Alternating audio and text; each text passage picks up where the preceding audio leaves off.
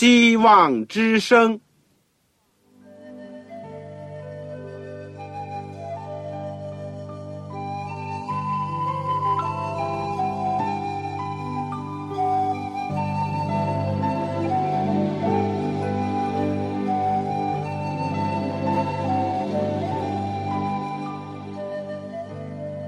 各位听众朋友，各位弟兄姐妹，欢迎您收听信徒培训这个节目。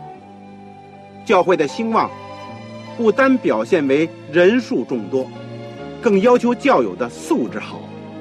为了使教会真正达到人丁兴旺，又灵性健壮，希望之声特别为广大的信徒制作了信徒培训这个节目，满足主内同工同道的需要。信徒培训由黄牧师主讲，将有多种课程推出，欢迎弟兄姐妹们踊跃参加。下面我们就把节目时间交给黄牧师。各位亲爱的弟兄姐妹、组内的同工同道，你们好，我是旺草，欢迎你们收听希望之声的信徒培训的节目。也谢谢主过去对我们的带领，使我们学了一卷。又一卷，现在这个阶段呢，我们都是在学习教母书信。我们说教母书信呢，涵盖了提摩太前书、后书、提多书和腓利门书。我目前正在学习的呢是提摩太后书。我们今天会讲提摩太后书第三章第一到第六节。我们今天的题目是“末世必有危险的日子”。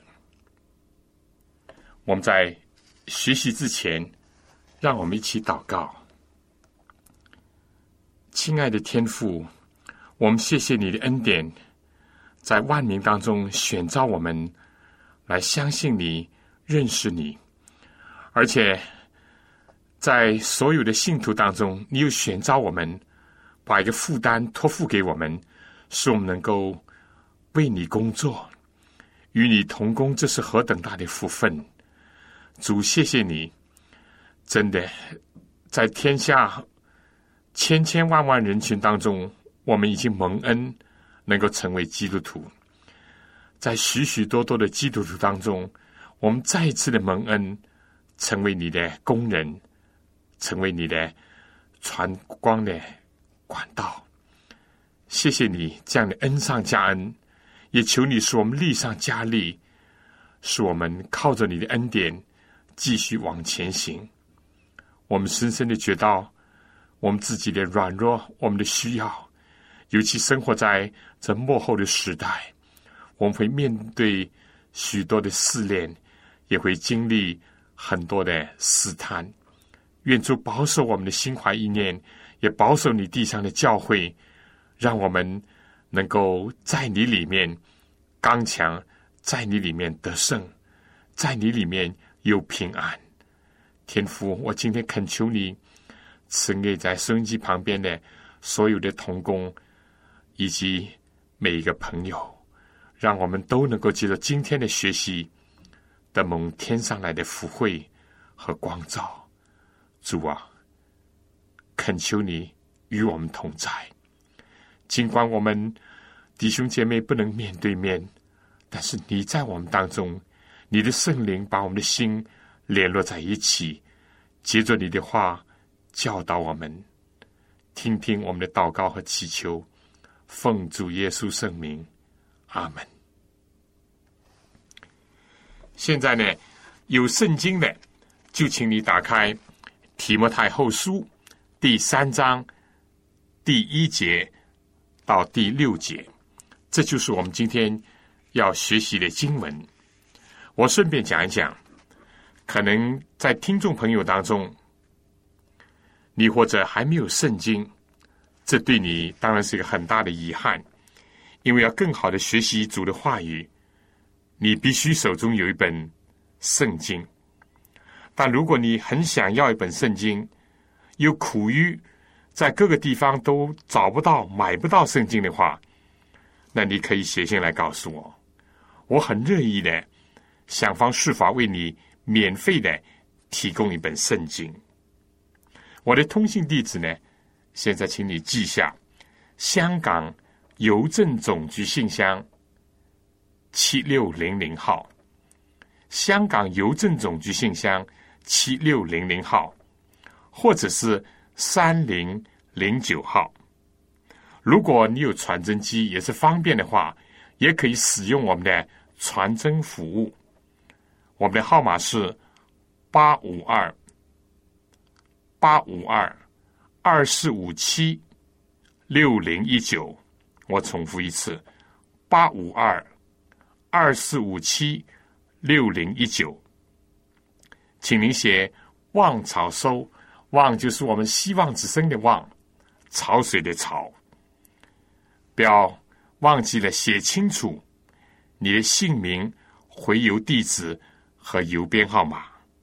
我在这里再呼吁一下，有的听众朋友字写的比较潦草，尤其有的时候传真不清楚，这个会延误了我们这个工作的时间。另外呢，使得我们所要寄给您的东西不能够顺利的达到你的手中。所以我请求大家能够写的清楚一些。好了，这个我想首先呢，在基督里面向你们问安。以前我曾经提过，对教牧同工或者义工来说呢，新约书信当中最应当首先研究的，就是教牧书信。感谢主，我们能够这样做了。今天我们继续的。学习这个第三章，大家是不是记得我们上次讲了什么呢？我们上次讲了怎么样做上帝无愧的工人。做上帝的工人是回事情，做无愧的工人又是另外一回事情。上次提到了有四个要点，让我们首先简单的温习一下。第一，要做上帝无愧的工人呢？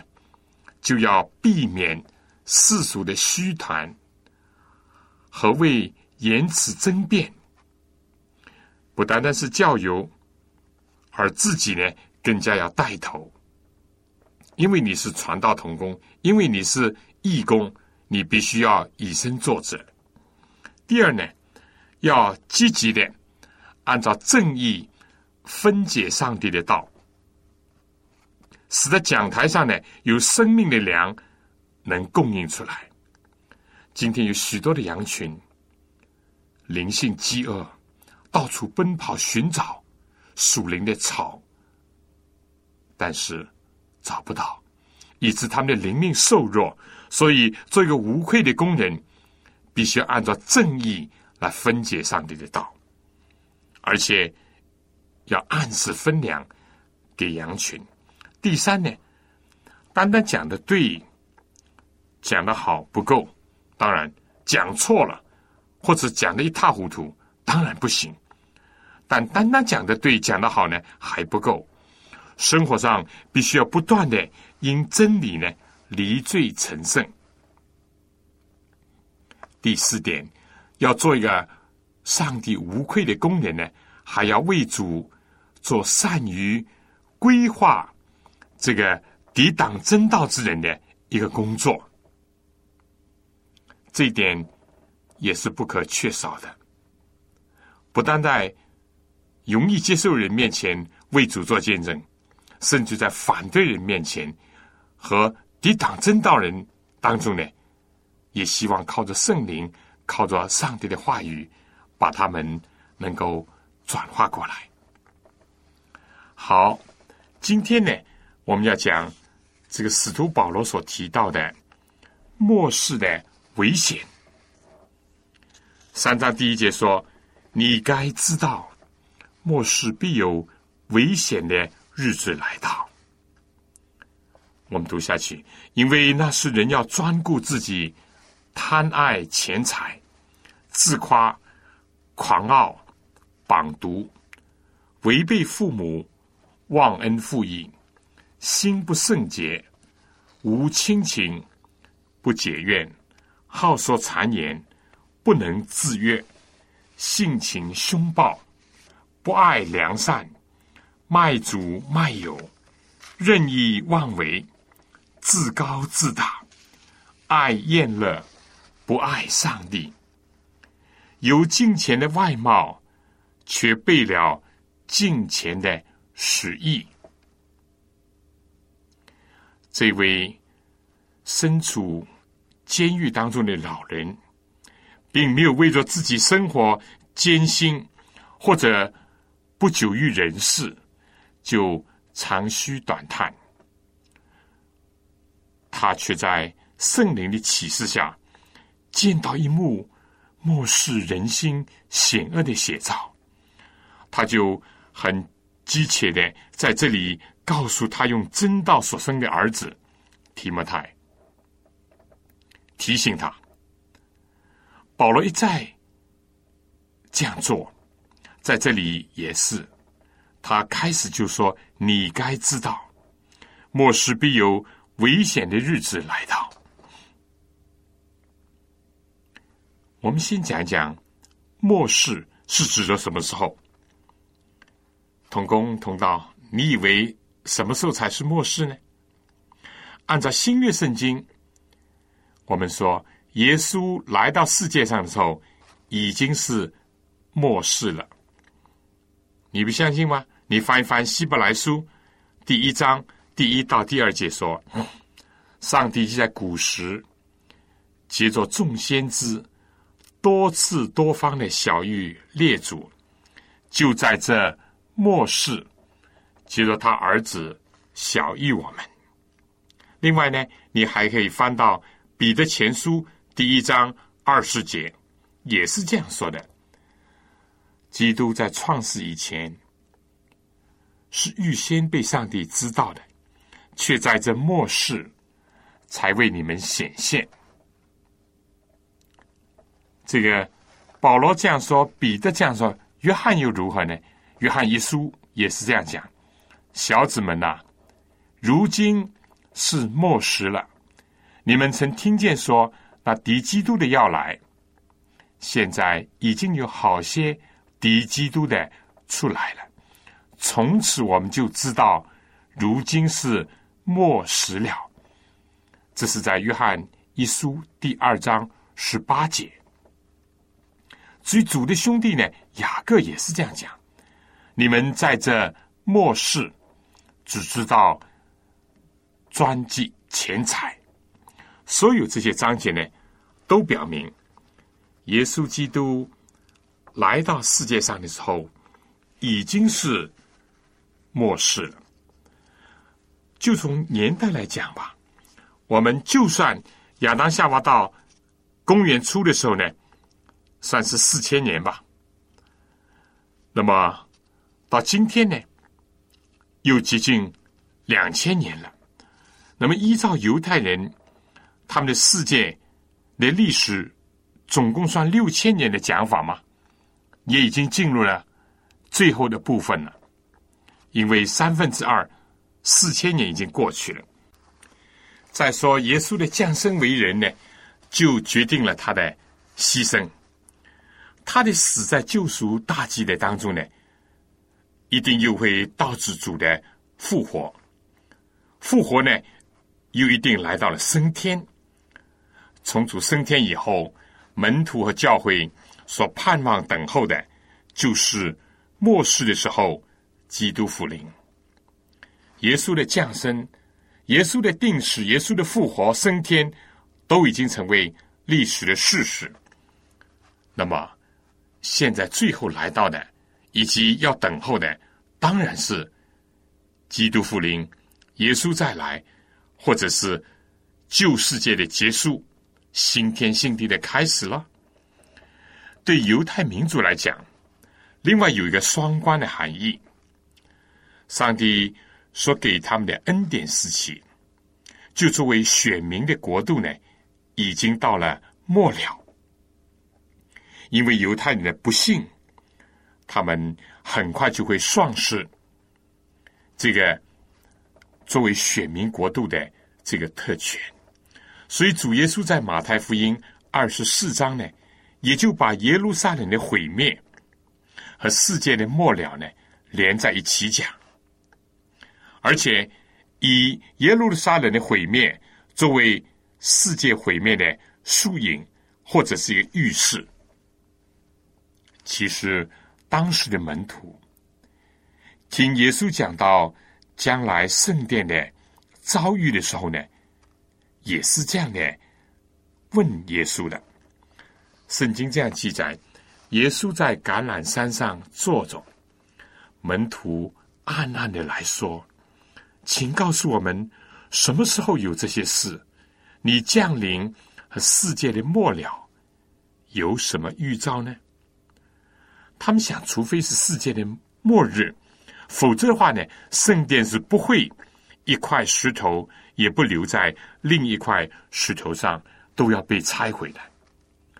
保罗写这书信的时候呢，已经接近了公元七十年，也就是犹太的首都耶路撒冷城被毁灭的前夕。那个时候有许许多多不发的事情出现，但我相信，在圣灵的启示之下，保罗更加看到了主耶稣再来之前的更大范围。更深刻的一幕，可以说就是今天的现状。这点，我想，当我们刚刚读提摩太后书第三章第一到第六节的时候，保罗一开始就讲：“你该知道，这个不是可有可无，知道也好，不知道也好，每一个人。”尤其是传道人是应该知道、必须知道的。知道什么呢？不是知道世界上其他许许多多的事情，而最要知道的，就是说，末世必定有危险的日子来到。也不是可能有，呃或者有，不，必定有。有什么呢？有危险的事情来到。所以，当你读了刚刚所记载的圣经，你有没有发现，这就好像是今天的时代的写照啊？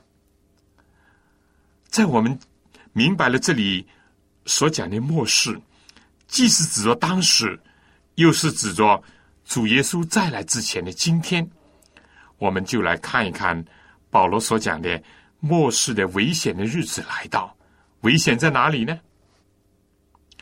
他还不单单是多处必有地震、饥荒和瘟疫，也就是耶稣在马太福音二十四章所指出的，或者我们今天所讲的 A、B、C 的战争。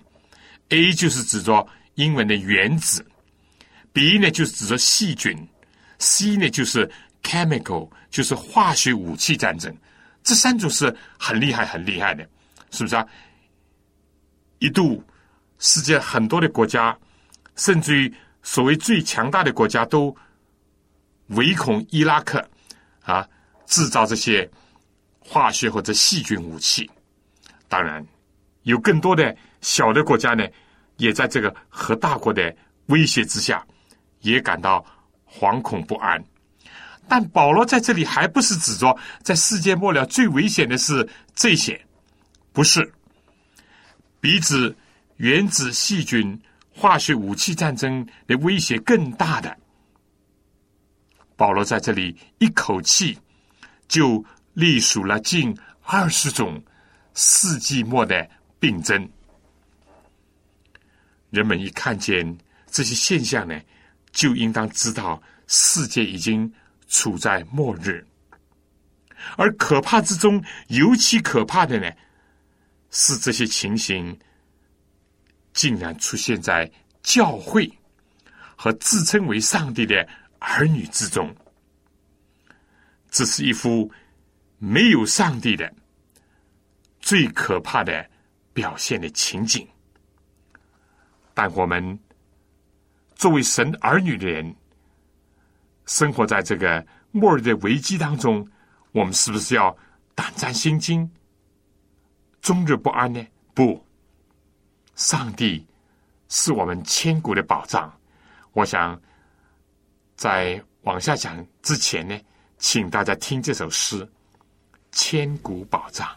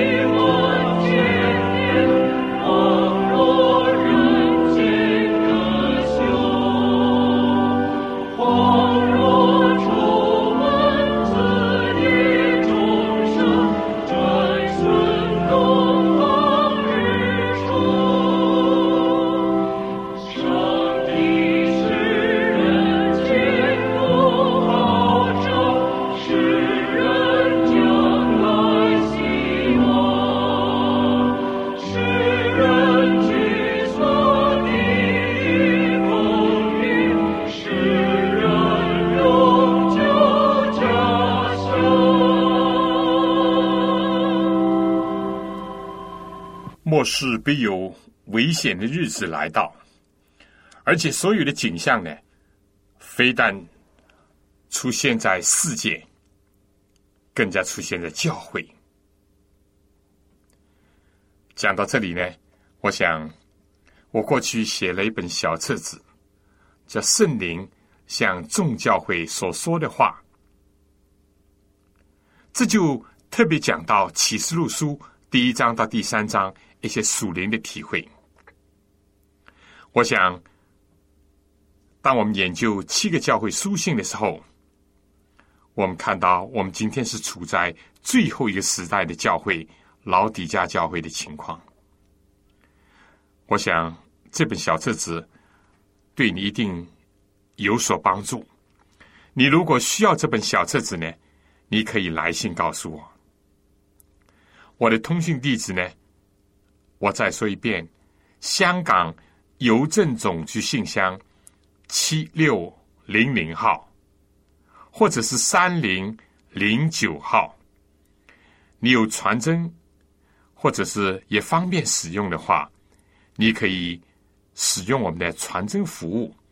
我们的号码是八五二二四五七六零一九。你就说望潮。望就希望的望，潮水的潮。我想要一本小册子，《圣灵向众教会所说的话》。我收到你的信，我会尽可能快的为你提供这本小册子。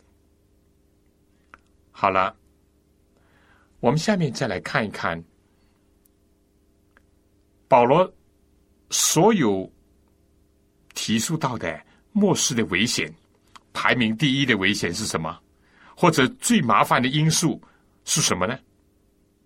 对了，专顾自己，在希腊的原文就是说爱自己，但这爱呢，不是神圣的、克己的，就是上帝的爱，带着牺牲的爱，而是以自我的喜好为人生的中心，那种。自私的爱，任何时候一个人以自我为中心，那他和上帝和人的关系呢，就会被破坏。自私是一切罪的根源。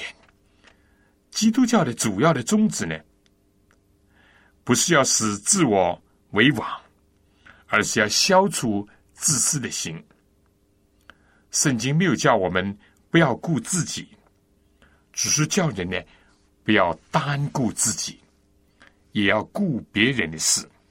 不是叫我们不要爱自己，而是叫我们要爱人如己。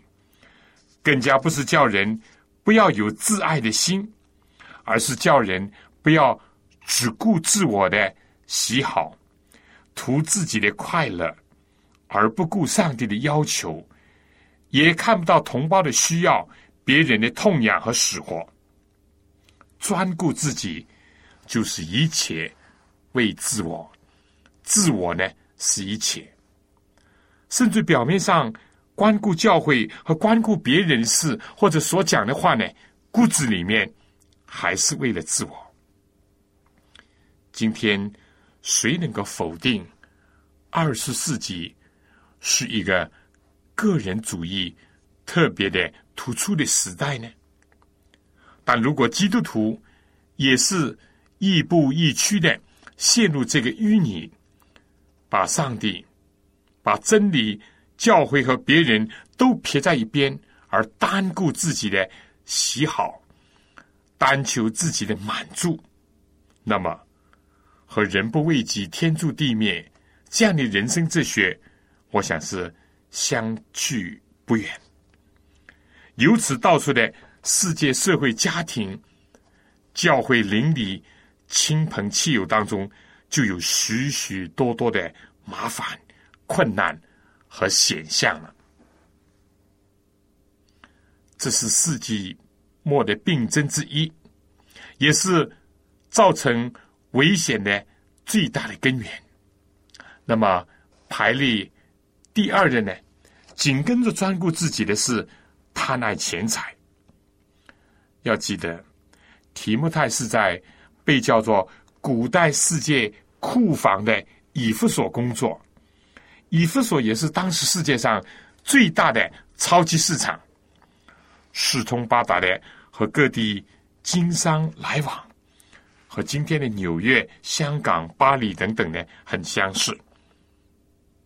以弗所呢，就好像今天世界各处的大都会，物质主义盛行。如果说二十世纪在心态上是一个个人主义的时代，拜金主义呢，就是一般人的宗教，一切向钱看齐，不是向前看。不是这个钱，是钱财的钱，真是使得有钱能使鬼推磨的这种人生的哲学呢复活。今天东西方一样，都是在膜拜这个财神，正像耶稣当日对人所讲的：“您不能侍奉马门，就钱财，又侍奉上帝。”虽然我一再的说过。钱财的本身呢，并没有好或者坏，就看人怎么样得来，如何去用。来的不正，你就算是好好的用，也有问题。你如果就算是好好的得来的、勤劳得来的，去乱花、浪费、奢侈，也有罪。如果来的又不正，画的又不正的话，那真是罪上加罪。保罗在提摩太前书当中多次的提到钱财和贪财的问题，你可以记下这章节，在提摩太前书第三章第三节、第六章第六节、第九到第十节、十七到十八节，在主耶稣。所讲的撒种的比喻当中呢，说到经济地的时候呢，也包括了钱财的迷惑。结果呢，就使得真道的种子不能生长。而启示录老底家教会书信呢，正反映了末世教会在物质上富足、灵性上贫穷可怜的光景。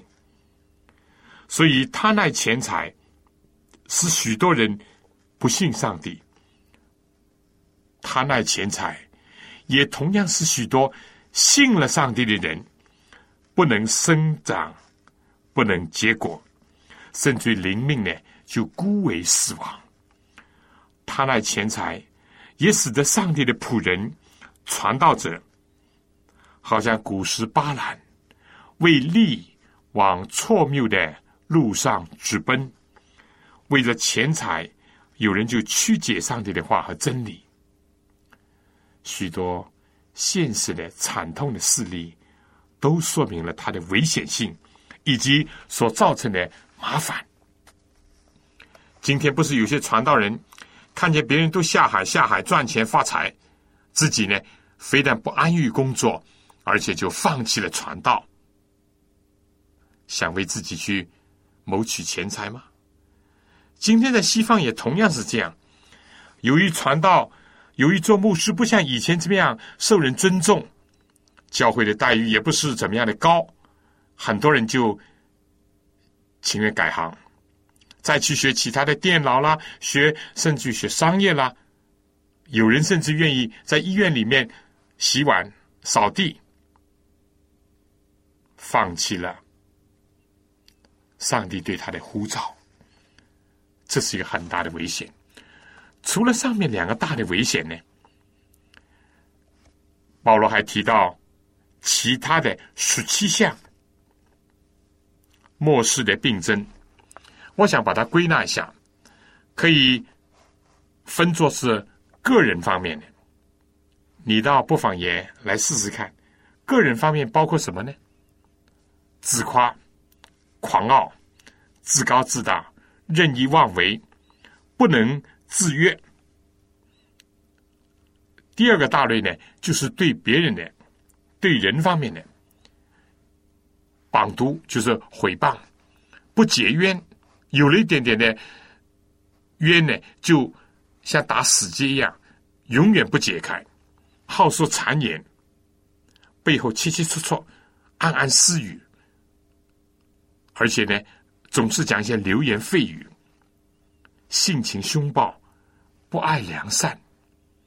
第三方面呢，我想归纳作对亲友的忘恩负义。这个现象严重吗？很严重，是不是？家里对你的恩情忘之脑后，朋友对你的帮助。自己飞黄腾达了，早已把朋友忘记了。下面再有呢，就是违背父母啊，这在今天很普遍，东方西方都是如此。再下面呢，就是卖主卖友、出卖朋友、无亲情，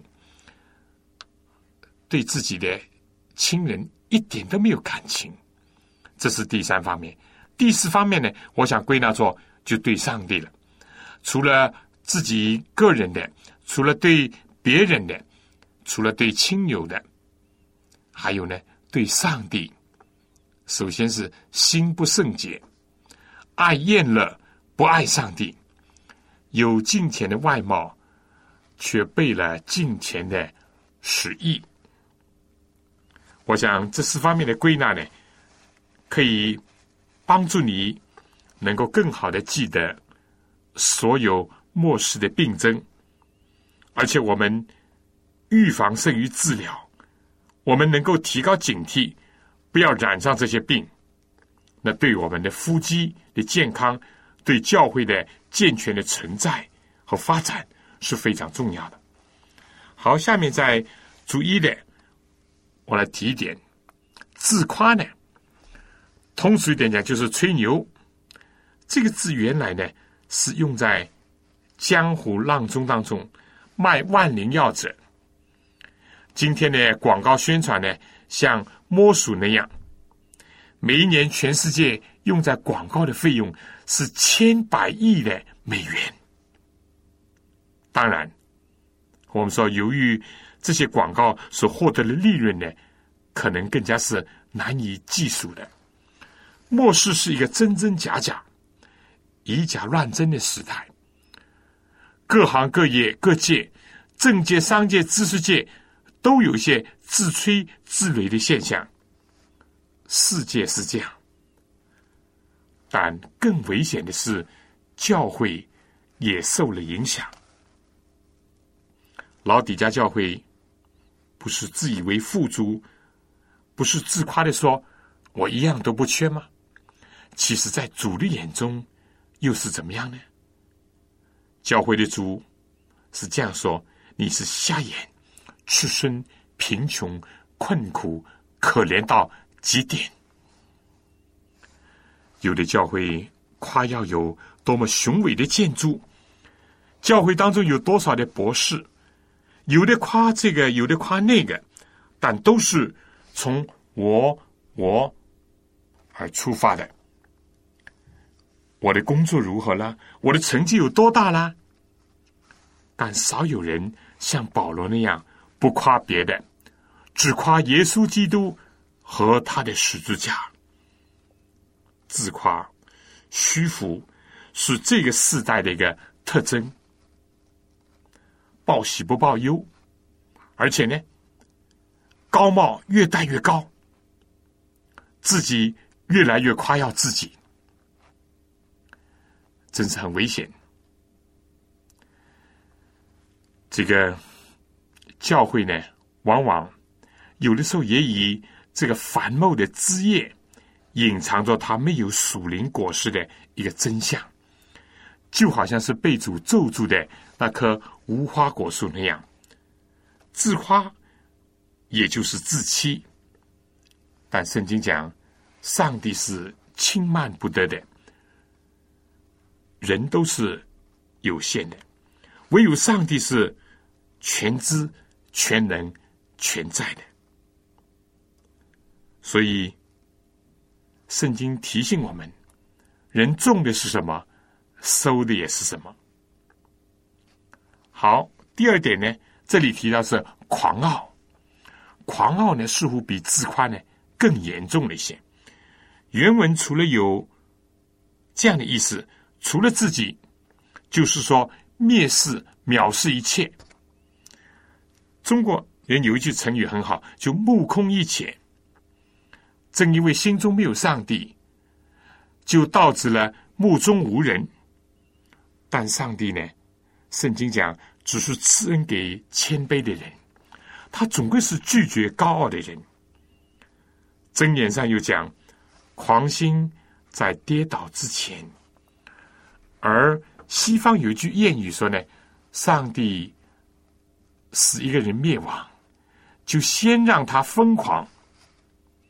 旧约的法老王是这样，新约的希律王也是这样。啊，历代以来有许许多多这样的人。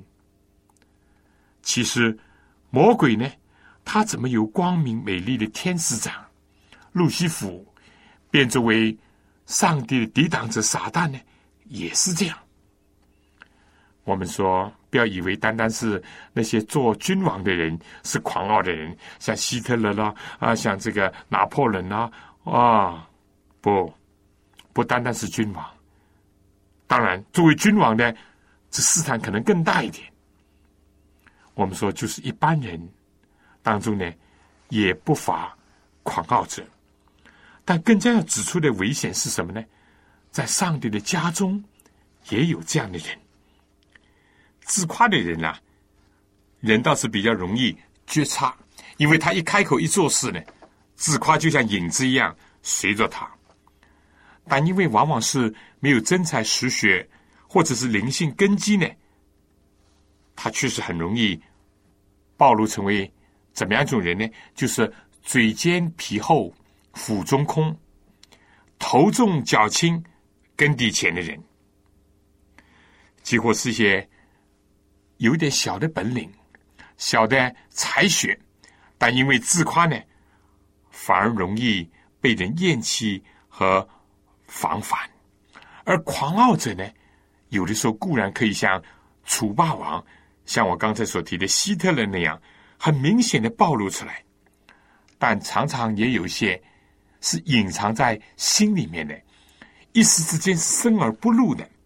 但是呢，他非常的忌才，别人有才干，他就嫉妒；忌贤，别人好，他就嫉妒人家。否定别人的一切，但连自己呢最明显的过失呢，他都肯定。这种自夸、狂傲的人，除了自高自大，必然会任意妄为，不能自约，成为心灵上的一个失明者，人生战场上的一个鲁莽者。我想。生活在这种险恶的人际关系当中，这是很不安全的。但弟兄姐妹不要怕，上帝要顾念你。请大家听这首歌，天父必看顾你。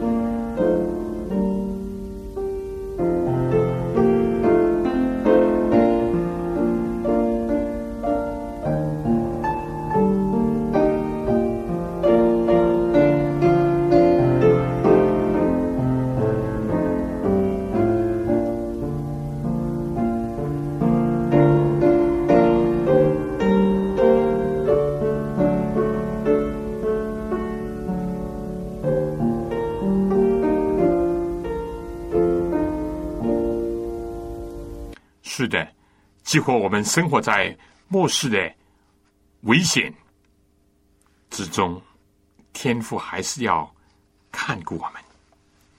下面我继续讲末世病症的第二大类，对人方面，我也提几点：自夸狂傲的人呢，一定就会毁谤别人。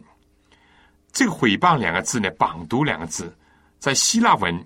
是亵渎的意思，这不单单是对神，也是对人加以重伤。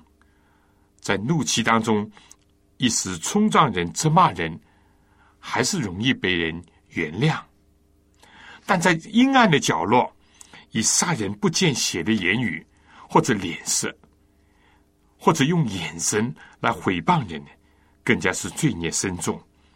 路西弗呢，也是依循着。从至高就开始毁谤上帝。所罗门讲，毁谤使人在谷中朽烂。我们说，在社会邻里当中，诬告、虐造、坏话，这是很普遍的。但在教会生活组织当中呢，也常常因为这些毁谤的这种小石头呢，就引起大麻烦和大的困扰。还有一种是好说谗言，又是另外一种危险。在弟兄姐妹同工当中，有的时候不是发现总会有一些人喜欢挑拨离间、煽风点火吗？一次毁谤自己是可怕，习惯性呢，而喜好说东道西、搬弄是非呢，就更加的恶劣了。希腊文这个字。用的字是魔鬼。路西弗在天上呢，就是一步一步的发展到这个严重的地步的。这个字在希腊文是 diabolos，直接就是跟魔鬼一个字。魔鬼他就是用谗言在天使当中呢毁谤上帝，挑破天使和基督的关系，在伊甸园。里面呢也是如此，叫夏娃呢不信上帝的慈爱，怀疑他的公义。蛇对夏娃说：“上帝不让你们吃这分别树上的果子，是怕你们和上帝一样啊。”所以用这个字呢，指魔鬼是非常逼真的，伤害人的身体。我们说还比较容易复原，但你伤害别人的心灵和名誉呢，就更加可怕。记得莎士比亚曾经讲过这样的话：男女的好名誉，实在是他们心中最洁净的一种珍宝。如果有人窃取我的钱包呢，只是些垃圾，根本算不得什么。千万人做了，这是我的，这是他的奴隶。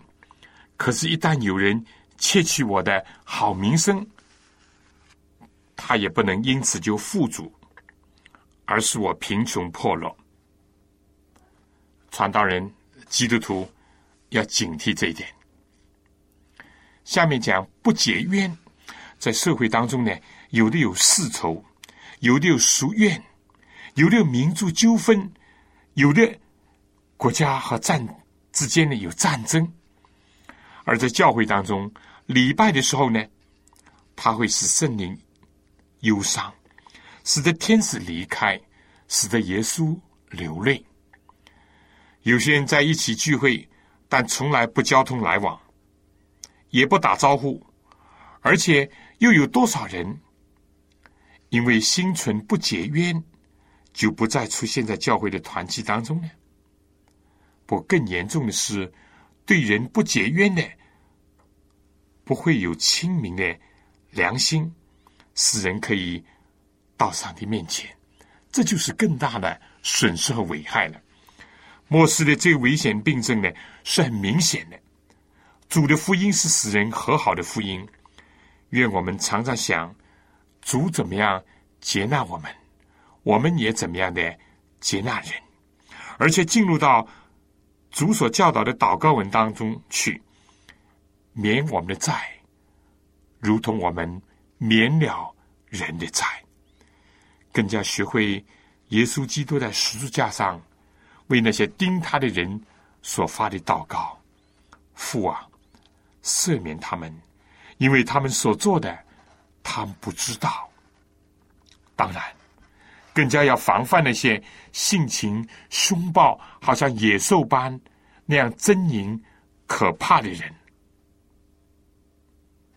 好，再一个方面，就第三方面，在对亲友方面的，末世有一些什么危险的征兆呢？无亲情，这里是指着没有人性，不讲人道、孝道，也没有亲子之情。这一点，我想在今天是很突出的。当一个人专顾自己、贪爱钱财。那就必然的把人间最亲密的关系呢，也给破坏了。一个人如果对生他养他的父母，或者是自己的骨肉都不顾了，违背父母忘恩负义，进而是卖主卖友呢，就必然会出现了。这确实是一个危险的日子。你我应当怎么样呢走前面的道路呢？我想，我们唯有跟随着救主，一步一趋的接受他的带领。下面，我想请大家听首歌，求主领导我。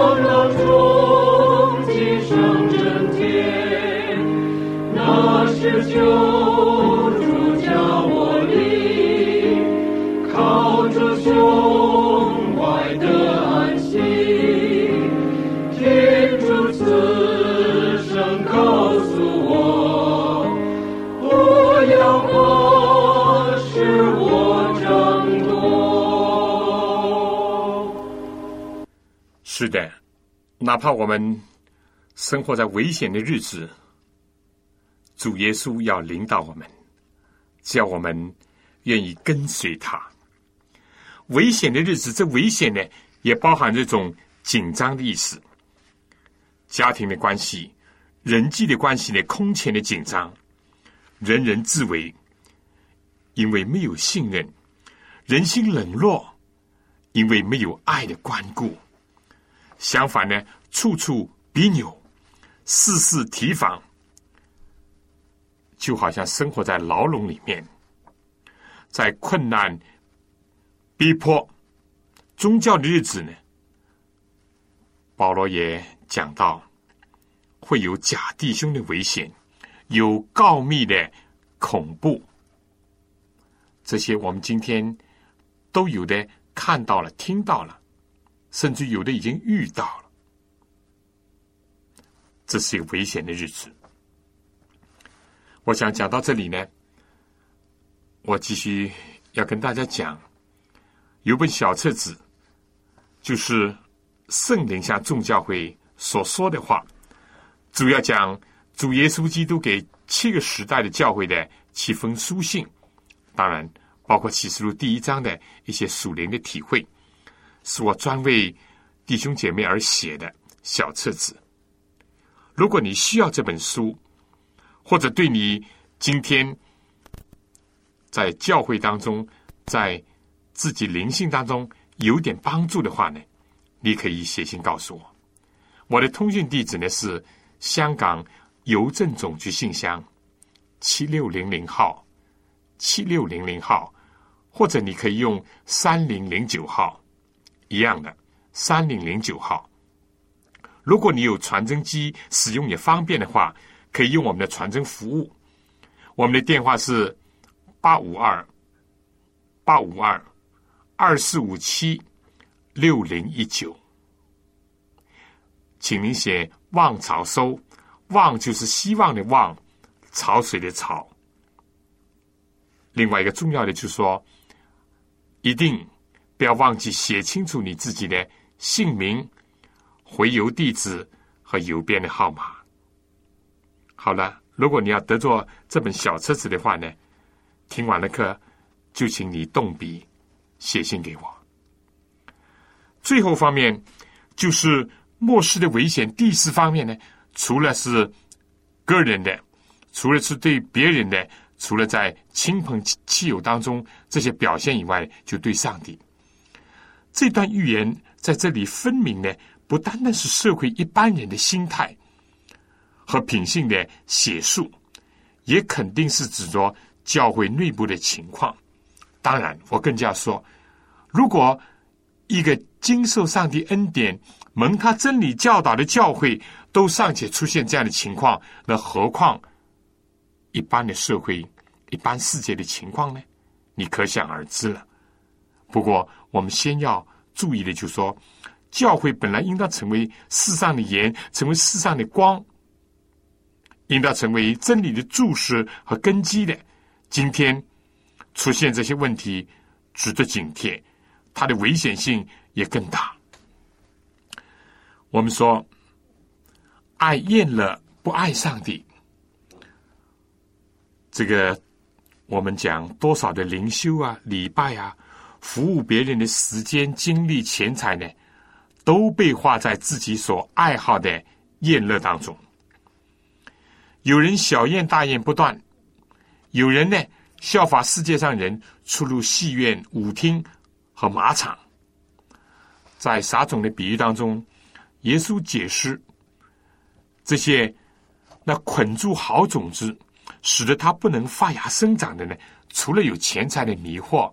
今生的思虑，还有今世的厌乐。二十世纪发明一样又一样，叫人不爱上帝、忘记上帝、抢夺上帝的娱乐和消遣。今天有多少人迷在 VCD、迷在卡拉 OK、迷在这些东西里面？另外一种现象呢，是有金钱的外貌，却没有信仰的经验和力量。就是说呢，有形式的宗教，也可能每周呢去下教堂啦，做一个挂名的基督徒，但是没有属灵的内涵和生命。表面上可能不像上面所讲的那些人公开的爱世界，或者是公开的爱世界上情欲的事情，但内心呢一样是孤萎空虚，形成今天教会的衰弱和瘫痪，以及失去见证。到底什么原因呢？这两种情况的根就是心不圣洁，没有像保罗在第一章所讲的，是用清洁的心来侍奉上帝。当然，这里所指的心不圣洁呢，比一般的这个公开违法、不遵守上帝的诫命呢，更加严重。教会不是也有同性恋俱乐部吗？也有严重的丑闻吗？世界上人犯罪要收受一个恶果。我说，基督徒教会堕落要承受加倍的痛苦。今天的世界比保罗的时代更加精确的应验了“末世必有危险、麻烦、紧张、可怕的日子来到”这段预言。教会也在受世界的影响。除非我们靠着主的恩典和力量去影响世界，否则话，我们就要被世界影响。弟兄姐妹同工同道，今天是你我抉择的时候了。但愿我们能够像约书亚一样的说，在这个黑暗遮盖大地、幽暗遮盖万民的时代，我和我的一家必侍奉上帝，其他人可以去拣选。世界可以跟从魔鬼，可以随从专爱自己的心，但是我跟我的一家必侍奉上帝。最后呢，请大家听主啊，我要专心爱你，不要专心爱自己，要专心爱你。